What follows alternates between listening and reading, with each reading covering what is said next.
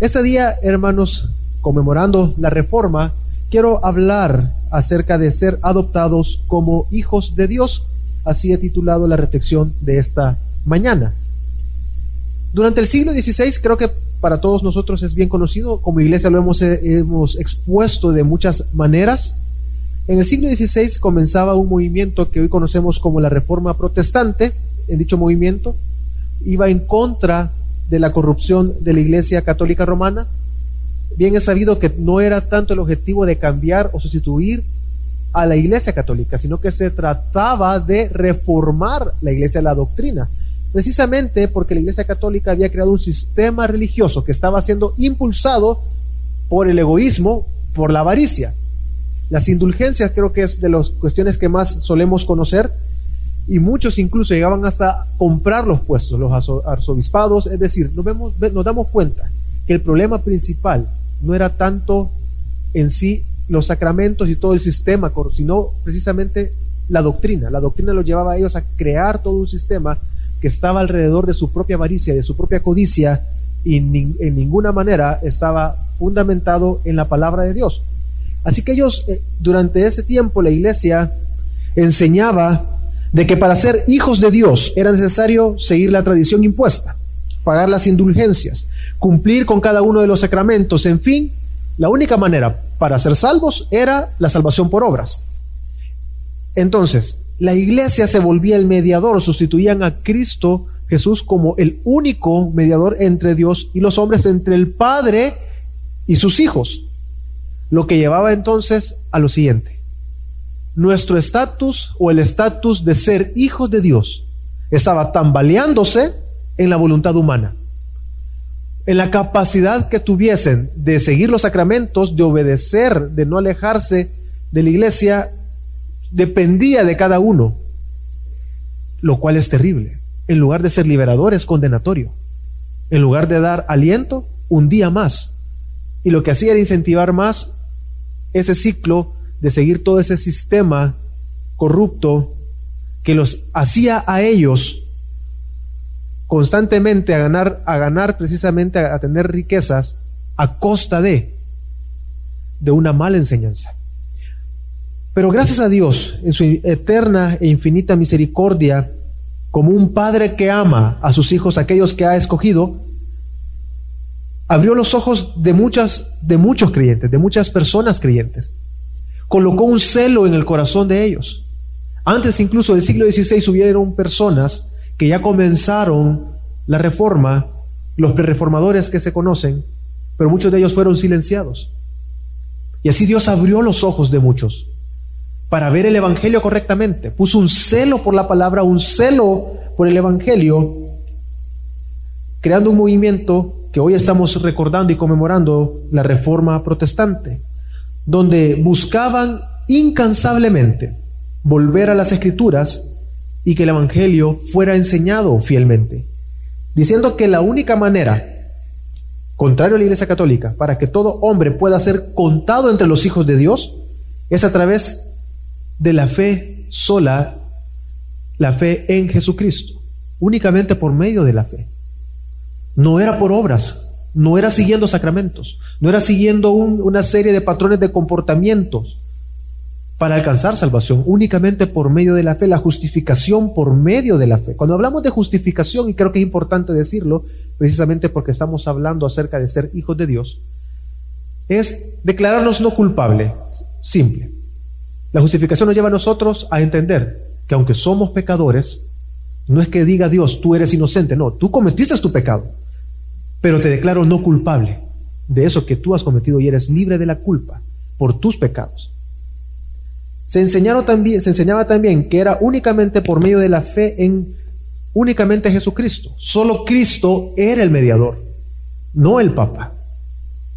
No, era, no había tal vicario en la tierra, sino únicamente Jesucristo es el único mediador entre Dios y los hombres. Y todo, absolutamente todo, esto impulsaba a que únicamente lo que gobernaba no eran los sacramentos, no era el sistema de penitencia que se hubiese creado, era la palabra de Dios. Solamente en la escritura, la, solo la escritura era lo único en el cual podemos encontrar al mediador y ser guiados al perdón de pecados. De manera que contrario a la iglesia, lo que se enseñaba, todos aquellos que han alcanzado la salvación pueden acercarse a Dios con confianza, así como un hijo se acerca al Padre. En lugar de la iglesia católica en ese momento, en lugar, de acercar o impulsar el acercamiento de las personas hacia Dios, en lugar de hacer eso, crear un abismo enorme donde era necesario ese sistema religioso corrupto. A diferencia, el Evangelio nos lleva y nos acerca a Dios como un Padre.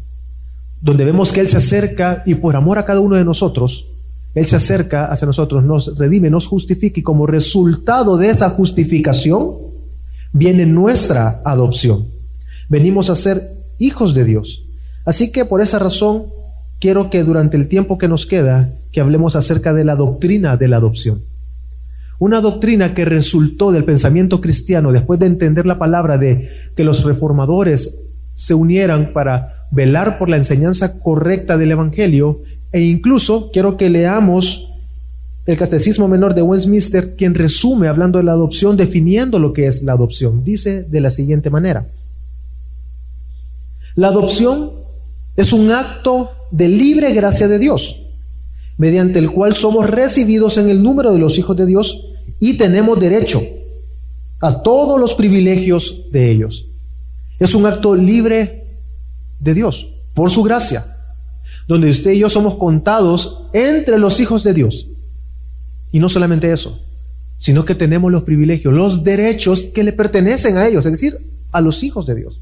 Quiero que me acompañe a Efesios 1, de los versículos 3 en adelante, versículos 3, 4, vamos a leer hasta el 6, Efesios 1, en ese momento voy a leer los versículos 3 y 4, Efesios 1 dice de la siguiente manera, bendito sea el Dios y Padre de nuestro Señor Jesucristo, que nos ha bendecido con toda bendición espiritual en los lugares celestiales en Cristo según nos escogió en Él antes de la fundación del mundo, para que fuéramos santos y sin mancha delante de Él en amor. Pablo lo que está diciendo acá que digno o digna es de alabar la obra de nuestro Padre por medio de Jesucristo.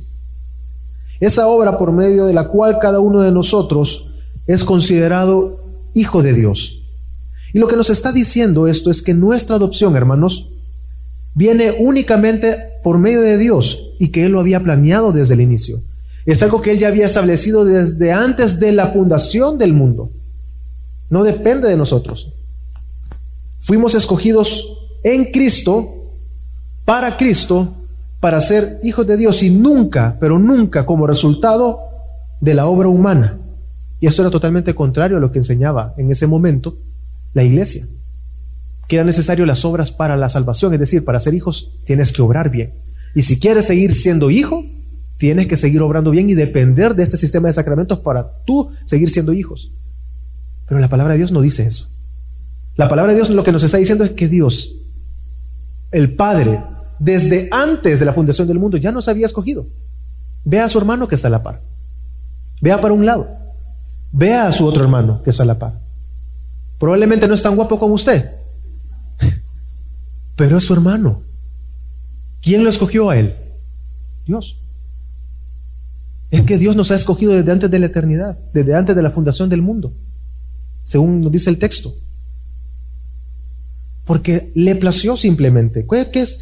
Entonces esto, contrario a la Iglesia Católica, nos está dando dos argumentos muy claros que están expresamente en la palabra. Primero, la primera evidencia, no es por obra humana, ¿por qué? Porque desde la eternidad, desde antes de la fundación del mundo, Fuimos escogidos y va a permanecer después, va a permanecer eternamente. Cuando Él venga por segunda vez, nosotros hemos sido escogidos para ser hijos y disfrutar eternamente del Padre y ser herederos del Padre, coherederos juntamente con Cristo. Pero el segundo argumento que estamos viendo acá en contra de las mentiras, que no es resultado de la obra humana, es que son bendiciones espirituales. Porque dice que bendito el Padre que nos bendijo con bendiciones espirituales, es decir, hemos recibido de parte de Dios el Padre bendiciones espirituales. Lo natural no puede producir bendiciones espirituales. Y también aquí nos surge la pregunta, ¿cómo lo material, cómo la carne, lo carnal, Es decir, me refiero hablando de, de nosotros, de lo material, de nuestro cuerpo. ¿Cómo podemos recibir aquella bendición que es de origen espiritual y que es espiritual? Lo voy a responder un poquito más adelante. Pero es evidente que nuestra adopción no depende de nosotros. Que no es que hoy me levanté con el deseo de ser hijo de Dios, porque ya, ya, no aguanto la vida que he tenido todos esos años atrás. Es que no depende ni de usted, no depende de mí. ¿Qué fue lo que motivó al Padre entonces? También la porción nos está diciendo, estos pasajes que acabamos de leer, lo siguiente, que el Padre lo ha hecho por amor, por amor a sus escogidos, porque simplemente surgió de un Padre que ama a sus hijos, a su creación. Pastor Javier la semana pasada, en su reflexión final, para también tocar con el segundo punto que, veo aquí, la motivación, él mencionaba un pasaje hablando del Evangelio, de que por amor debemos de predicar el Evangelio, que el Padre mismo, que Dios mismo había escogido a su pueblo para deleitarse en ellos, para gozarse en ellos. Porque pongámonos a pensar, ¿qué responsabilidad tiene Dios con nosotros? Ninguna. La aceidad nos dice que Dios no necesita nada para existir. Dios existe en sí mismo. Y Él siempre ha sido y siempre será. Es Dios. Y que usted y yo podemos agregar absolutamente nada. Entonces, ¿acaso eso no hace más grande el amor de Dios por nosotros? Porque ¿qué, qué compromiso tenía con nosotros? Pero lo hizo. ¿Por qué? Por amor. Y lo segundo es, que nos dice la porción, es por el beneplácito del Padre, es decir, aquello que él quería hacerlo porque se gozó en hacerlo, quería hacerlo, también hace referencia a, cuando hablamos de beneplácito, a algo que dice a alguien que hacer, pero en este caso nadie le dice nada al Padre. Entonces, ¿qué decir? Porque quiso hacerlo. Más de alguna vez he encontrado a mi hijo, ¿y por qué estás dibujando? Y me contesta con gracia, porque quiero y porque puedo, ¿ves? Porque saber dónde lo escuchó, pero me contesta con cierta gracia. Lo que, lo que me está diciendo es, lo quiero hacer y punto. Quiero dibujar. ¿Quién de nosotros podemos cuestionar al Padre en sus decisiones? Si Él no necesita nada y no nos debe nada a nosotros, ¿por qué lo hizo? Porque quiso hacerlo, por amor, porque amó a sus escogidos desde antes de la fundación del mundo. Lo amó a usted, lo, me amó a mí y nos escogió desde antes de la fundación del mundo. Nada tenía Él que hacer ni responsabilidad con nosotros. Piensen en lo siguiente. Pensemos en un muchacho, ladrón, criminal, terrible. Tal vez la representación misma del mal. Y este muchacho está, está a punto de ser juzgado por sus crímenes. Va a ir delante del juez. Él odia al juez. Odia al juez porque representa ese sistema de justicia que no le permite a él ser un criminal. Porque él se goza en matar gente. Él disfruta hacer la maldad y se goza pero está tan lleno de odio, de resentimiento en contra de ese juez que lo va a juzgar, porque representa todo aquello que él odia y que, no le, que le impide, porque ha caído en esa culpabilidad y remordimiento de que él no puede disfrutar de la sociedad por cómo lleva su vida. Y odia a ese juez. El juez se acerca y lo ve, ve al muchacho y se compadece de él. Su corazón se compadece, quiere ayudarle, tiene compasión de él, se quiere acercar para ayudar. Y creo que va entendiendo por dónde vamos y hasta dónde estamos apuntando o caminando en este ejemplo que me acabo de inventar. Bueno, me lo inventé hace un momento. Eh, viene el juez y dice, ok, este muchacho es culpable, hay que castigarlo, porque el juez es un juez justo y no va a dejar sin castigo tal acto de, maldad. Pero quiere ayudar. Así que pide al juez, pide a su propio hijo, toma su lugar. Voy a volver a eso después. Entonces el juez logra su cometido, lo que él deseaba hacer, ayudar a ese muchacho. Una vez terminado el juicio y declarado no culpable el muchacho, le dice, ok, ven, ya te puedes reinsertar o puedes reinsertarte en la sociedad. Así que toma te voy a dar educación, te voy a dar una nueva ropa, una forma de vestir distinto, te voy a dar un empleo. Y ten cuidado, vete y forma parte de la sociedad, haz el bien. ese hombre sería digno de recordar. Ese juez sería muy digno. Y ese juez es, es, un, es alguien bueno. Pero digamos que no se quedó ahí el juez, sino que después de haber ayudado al muchacho, después de haber hecho todo eso con él, se le queda viendo y con amor le dice, ¿sabes qué? Te voy a dar mi apellido. Vas a ser parte de mi familia ahora en adelante. Todo lo que tengo te va a pertenecer y va a ser tu herencia. Y tú me vas a representar de ahora en adelante. No importa lo que hayas hecho. Asesino, criminal, que, te, que disfrutabas y gozabas en la maldad. Ahora ya no lo haces. En ese muchacho el odio ha desaparecido ya. Y surge en él gratitud y amor por ese juez que ahora es su padre y que él porta el apellido de ese Señor. Pues Dios ha hecho eso y mucho más por nosotros. Dios nos vio en nuestra maldad y nos escogió. No es que Dios no conociera nuestra maldad, pero increíble es que Él no considerando nuestra maldad, Él decidió adoptarte como hijo, para que formaras parte de la familia de la fe.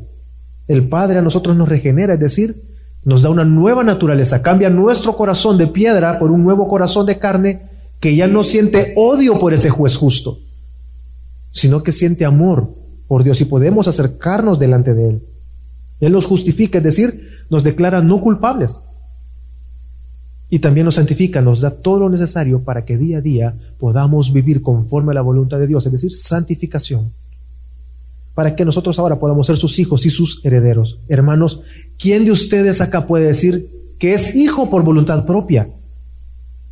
Es más, no podemos ni escoger a la familia donde vamos a nacer. Pero Dios el Padre, por amor, nos ha escogido. ¿Con qué propósito? Y sigamos leyendo Efesios el versículo 4 y parte del versículo 6. Para que fuéramos santos y sin mancha delante de Él en amor, para alabanza de la gloria de su gracia que gratuitamente ha impartido sobre nosotros en el amado. Primero dice que para que seamos santos y sin mancha. Hermanos, usted y yo hemos sido adoptados, hemos recibido el nombre de nuestro Señor en nosotros por medio de Jesucristo.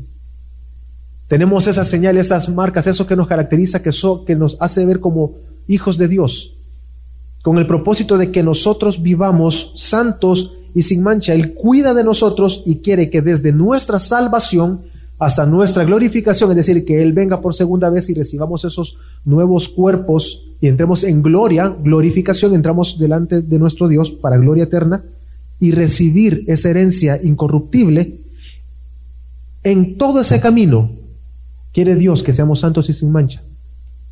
Pero claramente nosotros no podemos.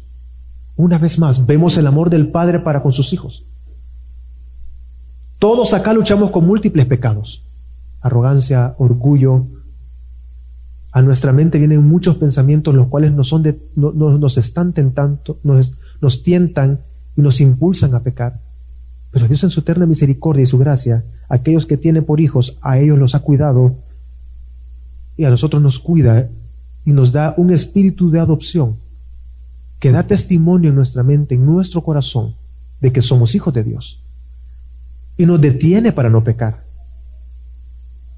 Y nosotros pensamos en lo siguiente, cuando un padre, hablando humanamente en la adopción, adopta a un hijo, hay algo que no podemos hacer podemos hacer esa labor, eh, podemos tener ese deseo loable de adoptar a un niño o a una niña para darle hogar, educación, pero no podemos cambiar la genética. Ese factor genético que viene del resultado de la unión entre el hombre y la mujer y que es nuestra herencia, yo no puedo ponerlo en un hijo adoptado. No puedo hacer cambios internos en él, sino solo externos. Pero Dios ha hecho realmente un cambio. Él ha dado una nueva naturaleza. Él ha cambiado nuestra antigua manera de vivir, nuestra naturaleza, nuestro corazón de piedra pecaminoso por un nuevo corazón capaz de recibir lo incorruptible como herencia y poder vivir agradándole a Él. Pero aún más, Él nos ha dado un espíritu de adopción que le da a usted testimonio en su corazón y en su mente que es hijo de Dios y que es propio, que viene por la fe en Jesucristo que nadie lo puede producir. No hay sacramento, no hay nada que pueda producir en su corazón esa seguridad de salvación, esa seguridad o esa convicción de que usted es contado entre los hijos de Dios. Dice Romanos 8 del 15 al 17, Romanos 8 del 15 al 17 de la siguiente manera. Pues no habéis recibido un espíritu de esclavitud para volver otra vez al temor, sino que habéis recibido un espíritu de adopción como hijos, por el cual clamamos, Abba Padre. El espíritu mismo da testimonio a nuestro espíritu de que somos hijos de Dios. Y si hijos, también herederos. Herederos de Dios y coherederos con Cristo. Y si en verdad padecemos con Él, a fin de que también seamos glorificados con Él. Hermanos, usted y yo tenemos un espíritu de adopción por el cual clamamos Abba Padre. Nos convence, nos lleva y nos impulsa a ver a Dios como un Padre, no solamente como un Dios creador, no como aquel, no solamente como aquel que nos justificó, sino como aquel que me amó y me cuida y me ha tomado como hijo suyo. Y podemos acercarnos entonces con seguridad al Padre. ¿Quién más entonces puede regenerarnos a nosotros? ¿Quién más que el Padre es capaz de obrar esto en nosotros? Nadie. El catecismo, o perdón, los cánones de Dor dicen de la siguiente manera, hablando de la voluntad del hombre, Dios hace que esa voluntad que estaba muerta reviva, que era mala, se haga buena, que no quería, ahora quiera realmente, que era rebelde, se haga obediente. Él mueve y fortalece de tal manera esa voluntad para que pueda, cual árbol bueno, llevar fruto de buenas obras. Dios ha hecho eso en nosotros. Nuestro corazón no quería.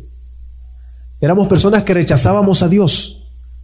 Éramos personas que no queríamos nada con Dios, que no queríamos saber nada de la iglesia.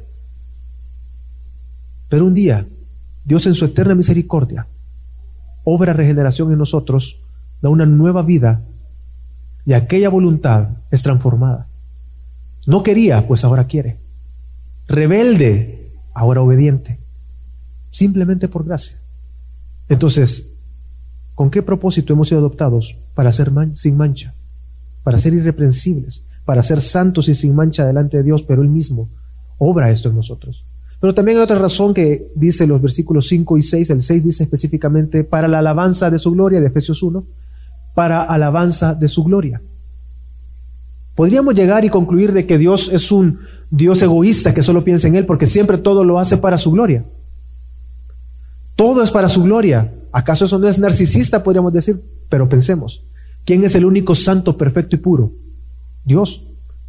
¿De qué sirve que usted y yo tengamos gloria si somos imperfectos? Y somos pecadores.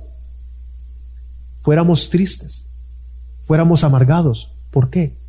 Porque somos imperfectos.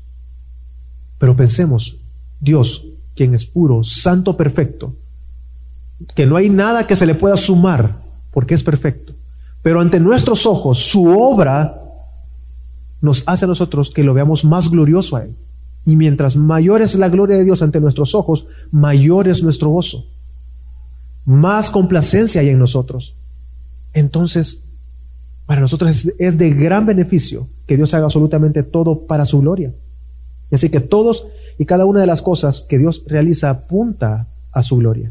Y este es nuestro fin máximo. Nuestro, nuestro fin para el cual fuimos creados es para que Dios sea glorificado a través de nosotros.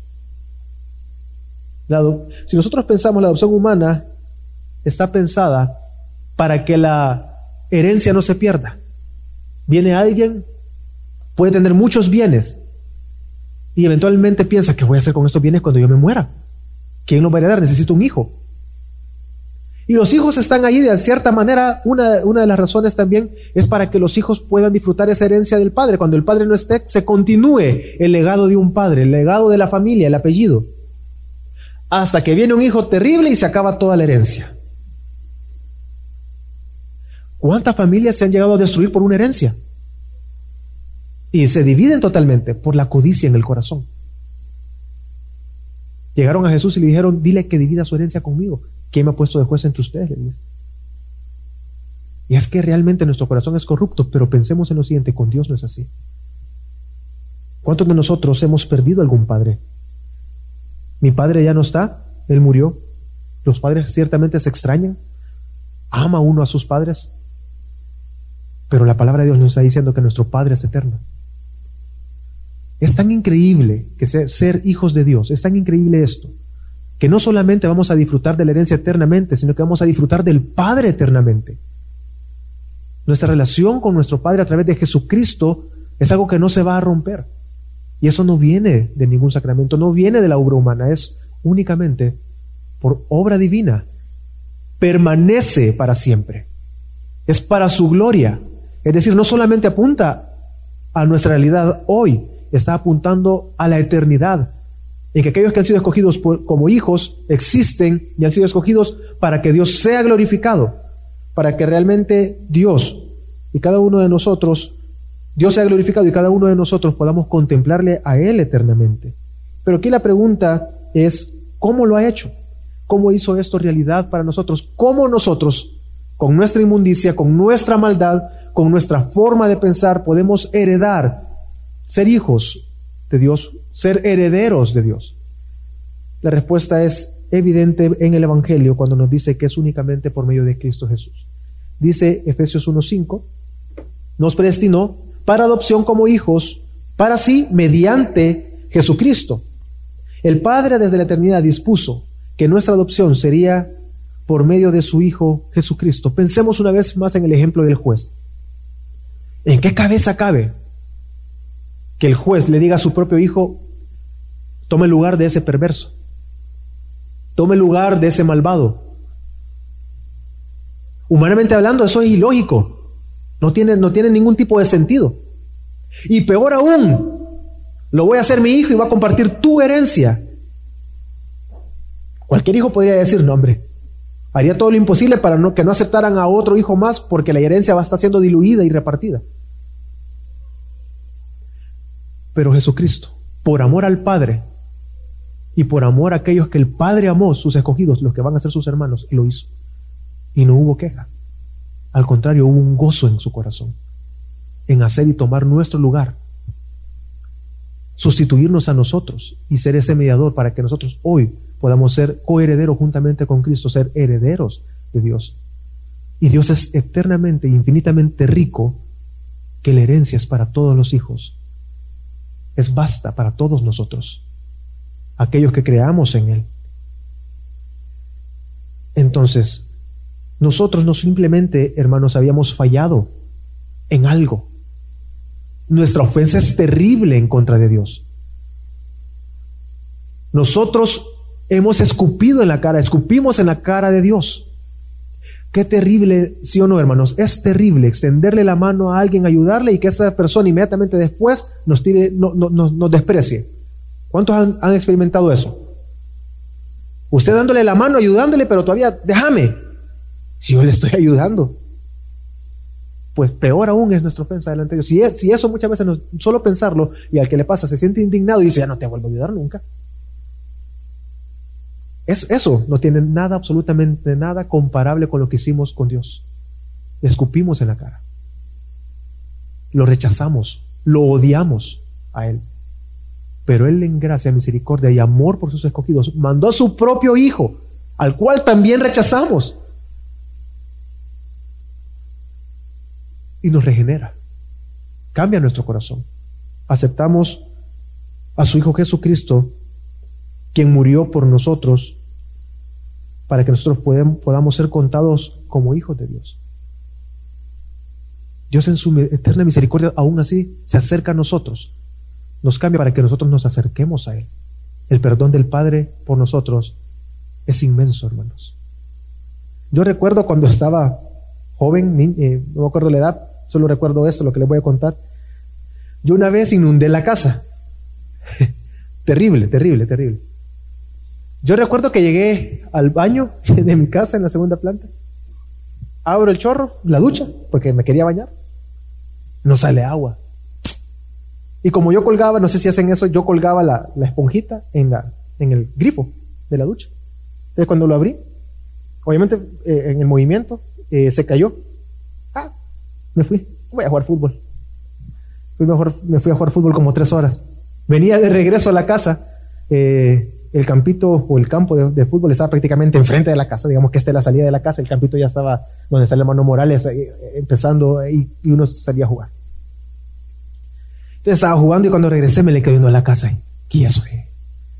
Yo crecí en la colonia España, calle, calle San Ramón, no sé si alguien conocerá, por ahí las casas, muchas de las casas ahí, eh, de dos plantas tenían una viga al centro. Y bueno, que es por el soporte. Entonces yo veo que estaba humedecido y no sé si ha visto las paredes cuando se filtra el agua. ¿Qué pasó en la casa?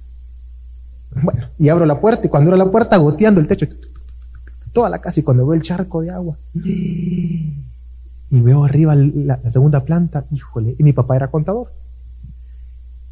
Y no, la mayoría hace, hace bodegas en las gradas, ¿verdad? Que suele ser la, para aprovechar espacio, le pone algo y hace una bodeguita en las gradas. Todos los archivos contables mojados. Híjole, mi papá me mata, dije yo. Qué terrible, dije yo. Bueno, ya ni modo, ¿qué voy a hacer? Va? Yo bien recuerdo, yo pensaba que de verdad, yo recuerdo, o sea, yo tengo muy pocos recuerdos de mi infancia, pero eso no lo olvido.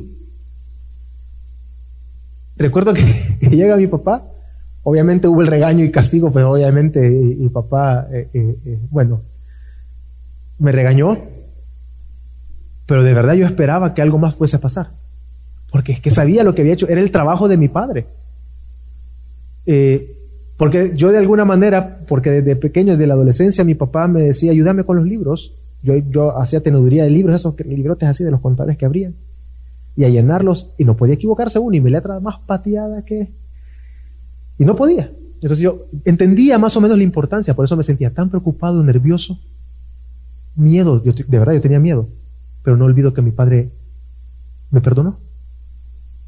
Y en mi corazón está eso de que yo no fui rechazado, no fui desederado, no fui desederado, no fui expulsado de la casa, sino que, bueno, pasó. Y me perdonó. Si, si humanamente hablando yo me sentía agradecido con ese perdón de algo que yo había hecho, que viene después, y lo siguiente era quemar la casa. Pero recibí el perdón de parte de mi padre. Pero eso no se compara nada, hermanos, con el perdón que recibimos de Dios por medio de Jesucristo. Él envió a su Hijo para perdonar nuestros pecados. Un simple papel contable, hermanos, no se compara con el perdón. Ahora yo soy contador. Trato de cuidar los papeles un poquito más.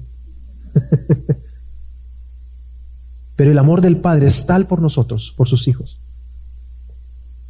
que nos ha perdonado, envió a su Hijo Jesucristo si un perdón humano de un Padre genera gozo en nosotros, ¿cuánto más debe de generar el gozo en nuestro corazón el perdón de nuestro Padre Celestial? Más aún cuando nosotros éramos incapaces, había una brecha por nuestro pecado tan grande entre el Creador, nuestro Dios, nuestro Padre y nosotros, que no podíamos accesar a Él de ninguna manera, hermano.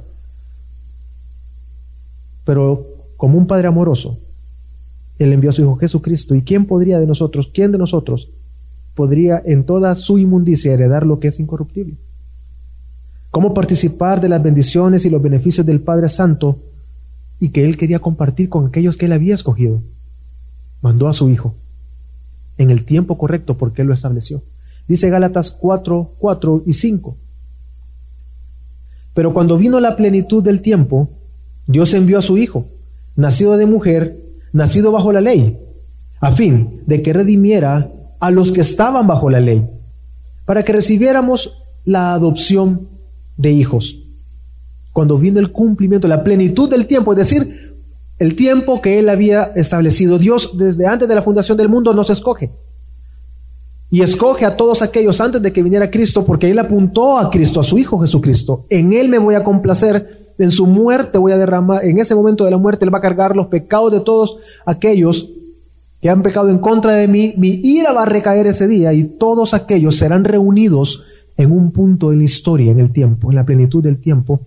Todos aquellos antes de Jesucristo, después y hasta que venga por segunda vez, todos ellos recibirán mi perdón por medio y únicamente en Jesucristo. cuando llegó ese momento adecuado, mandó a su Hijo para el perdón de nuestros pecados. La obediencia del Hijo en tomar nuestra naturaleza humana, pero sin pecado, y obediencia hasta morir en la cruz, es lo que a nosotros ahora nos da acceso a ser contados entre los hijos de Dios. Por eso, una vez más, Romanos 8:17 dice, y si hijos, también herederos, herederos de Dios y coherederos con Cristo. A través, hermanos, de la regeneración, para entender más el tema, la importancia y lo bello de la adopción que hemos sido adoptados hijos de Dios. A través de la regeneración, hermanos, nosotros podemos acercarnos a Dios. Antes no podíamos porque nuestro corazón no lo quería. Dios nos regenera, da una nueva naturaleza, da un nuevo corazón. Pero eso solamente nos permite acercarnos a Dios. La adopción cambia totalmente nuestra relación con el Padre. Ya no solamente me acerco, como me puedo acercar tal vez a, alguien con respeto. Nos acercamos a Él como un padre, como un hijo se acerca a un padre y que no va a ser rechazado y que nos, nuestro Padre nos escucha. La justificación, hermano, nos declara no culpables, nos perdona de nuestros pecados y nos hace ver a Dios como un juez, la justificación, un juez que es misericordioso, pero que es justo, que Él va a castigar al pecador y que no se va a compadecer de aquel que peca e insiste en pecar y rechazar a su hijo. La justificación nos hace ver que a la vez es misericordioso y de gracia, pero él no va a dejar impune al pecador. Pero la adopción nos hace ver a ese juez como un padre. Ese mismo juez me adoptó, me hizo su hijo, me hizo su heredero y nos acerca a él con amor. Y el hijo lo hizo con agrado, con amor por amor a los escogidos, por amor a nosotros, por amor al Padre, Él en Juan 17 dice, para que el mundo sepa que tú me enviaste y que los amaste tal como me has amado a mí. Por eso lo hizo, por amor, por amor al Padre, por amor a nosotros. Y murió en la cruz para que nosotros hoy podamos ser contados entre los hijos de Dios y esto me lleva a los beneficios que tenemos como hijos de Dios. El primero de ellos es que podemos llamar a Dios como Padre. Podemos acercarnos a Él con toda libertad. Suele pasar entre hijos y padres que muchas veces los hijos no se acercan a los padres por temor. Ay, que se va a enojar. Es que no, no, está haciendo algo y no sé si me va a escuchar. Y más aún, a veces se acercan a nosotros, mi hijo, y me estás escuchando porque yo estoy en otra cosa. Nuestro Dios no es así. Nuestro Dios nos escucha atentamente. Nuestro Dios está siempre atento de nosotros, como un padre amoroso cuidando a sus hijos, que no quiere que se pierdan, sino que los guarda, los fortalece, los anima, los alienta y los corrige. Yo no sé muchas veces qué relación puede haber tenido con sus padres. Muchos probablemente crecieron sin un padre, pero Cristo, eh, nuestro Dios, perdón, nuestro Padre Celestial, es perfecto. Él está ahí y estará eternamente a la par de nosotros. Probablemente no, alguien acá no haya disfrutado del amor de un padre, pero no hay mayor amor que Dios de nuestro Padre por nosotros, por sus hijos. No hay amor perfecto, más que el de nuestro Dios el Padre. También, hermanos, otro beneficio es que hemos vencido el pecado y ya no nos gobierna más. Probablemente usted está luchando contra su pecado y el pecado mismo lo lleva a usted, que es lo que suele pasar, el pecado mismo lo lleva a usted a creer que va a ser rechazado por Dios. O lo llena de duda diciendo yo no soy hijo de Dios. Porque la lucha del pecado provoca eso. Es que el pecado tiene ese propósito de hacerlo dudar a usted. De hacerle dudar de su seguridad, de hacerle dudar acerca de su relación con Dios. Y su pecado lo hace ver de esa manera y lo hace pensar que Dios lo puede rechazar. Dios no lo va a rechazar. El pecado trae consecuencias, claro que sí. Pero Dios no lo rechaza. Y el pecado no lo gobierna a usted, porque Dios mismo lo sostiene y da un espíritu de adopción como se los mencioné. Primera de Pedro 1.18 dice, sabiendo que no fuisteis redimido, redimidos, perdón, de vuestra vana manera de vivir heredada de nuestros padres, con esas cosas, con, perdón, con cosas perecederas como oro y plata, es decir, nuestra herencia no tiene comparación a una herencia eternal. No hemos recibido, nuestra herencia no es como la herencia que tenemos de nuestros padres que se acaba, se termina. Nuestra herencia que tenemos con Cristo es eterna y Dios nos sostiene. Dios nos gobierna por medio de su Hijo Jesucristo, el Evangelio. El Padre cuida de nosotros, pero también otro beneficio es la disciplina que recibimos como un Padre sobre sus hijos. Dice Hebreos que ciertamente la disciplina que recibimos de parte de Dios, en un inicio la disciplina, hermanos, no parece ser un motivo de gozo. Yo creo que la mayoría, si pensamos en nuestros hijos, para nuestros hijos la disciplina no es un motivo de gozo. No, no, no, no les alegra. Hoy en la mañana les comentaba algo que Pastor Héctor me comentó hace años acerca de uno de sus hijos que le dijo cuando le había dado varita, hijo, yo te doy vara porque te amo. ¿Por qué me amas? Si yo te amo y nunca te he dado varita. Es que, no es que pensemos, no recibimos, no pensamos en la disciplina como amor, pero tengamos la perspectiva correcta de la disciplina. Uno de padre con los hijos tiene la disciplina correcta. ¿Por qué disciplinamos a nuestros hijos? Humanamente hablando, porque queremos que sean personas de bien. Para que no les vaya mal en la vida. Nuestro Padre amoroso, como dice Hebreos, nos disciplina. Ciertamente los padres nos disciplinaban como consideraban que era oportuno, dice Hebreos.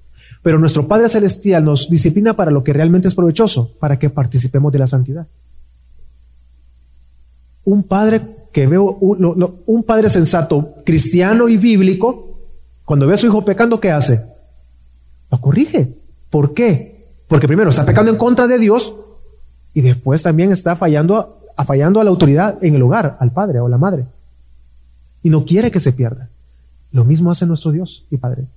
Él nos va guiando, nos va, nos va haciendo un cerco, nos va a través de la disciplina, a través del quebranto, a través del dolor, del sufrimiento, también nos va ejercitando a través de la palabra, del Evangelio, poco a poco, para que nosotros no nos perdamos. Dice Hebreos 12, 5 y 6. Hijo mío, no tengas en poco la disciplina del Señor, ni te desanimes al ser reprendido por Él. Porque el Señor al que ama, disciplina y azota a todo aquel que recibe por hijo. Azota, hermanos, ¿un azote es suave o, es? No, el azote es fuerte. Ya, ya tiene una connotación que, que, hay, una, hay una dureza, hay severidad ahí. Porque lo necesitamos, hermano. Porque somos tercos. Pero Dios es tan amoroso que Él no desespera. No es como cuando un padre disciplina que muchas veces perdemos los estribos y nuestra disciplina de nuestros hijos ya viene más por un odio, rencor o, pérdida de control, porque ya no aguantamos que no se porta bien este mono. Dios no nos disciplina de esa manera. Siempre con amor, apuntando a aquello que realmente necesitamos, participar de su santidad. Y eso es amor sobre nosotros. Así que Dios, aquellos que tiene por hijos, hermanos, los va a disciplinar. ¿Cuál es nuestra actitud ante la disciplina?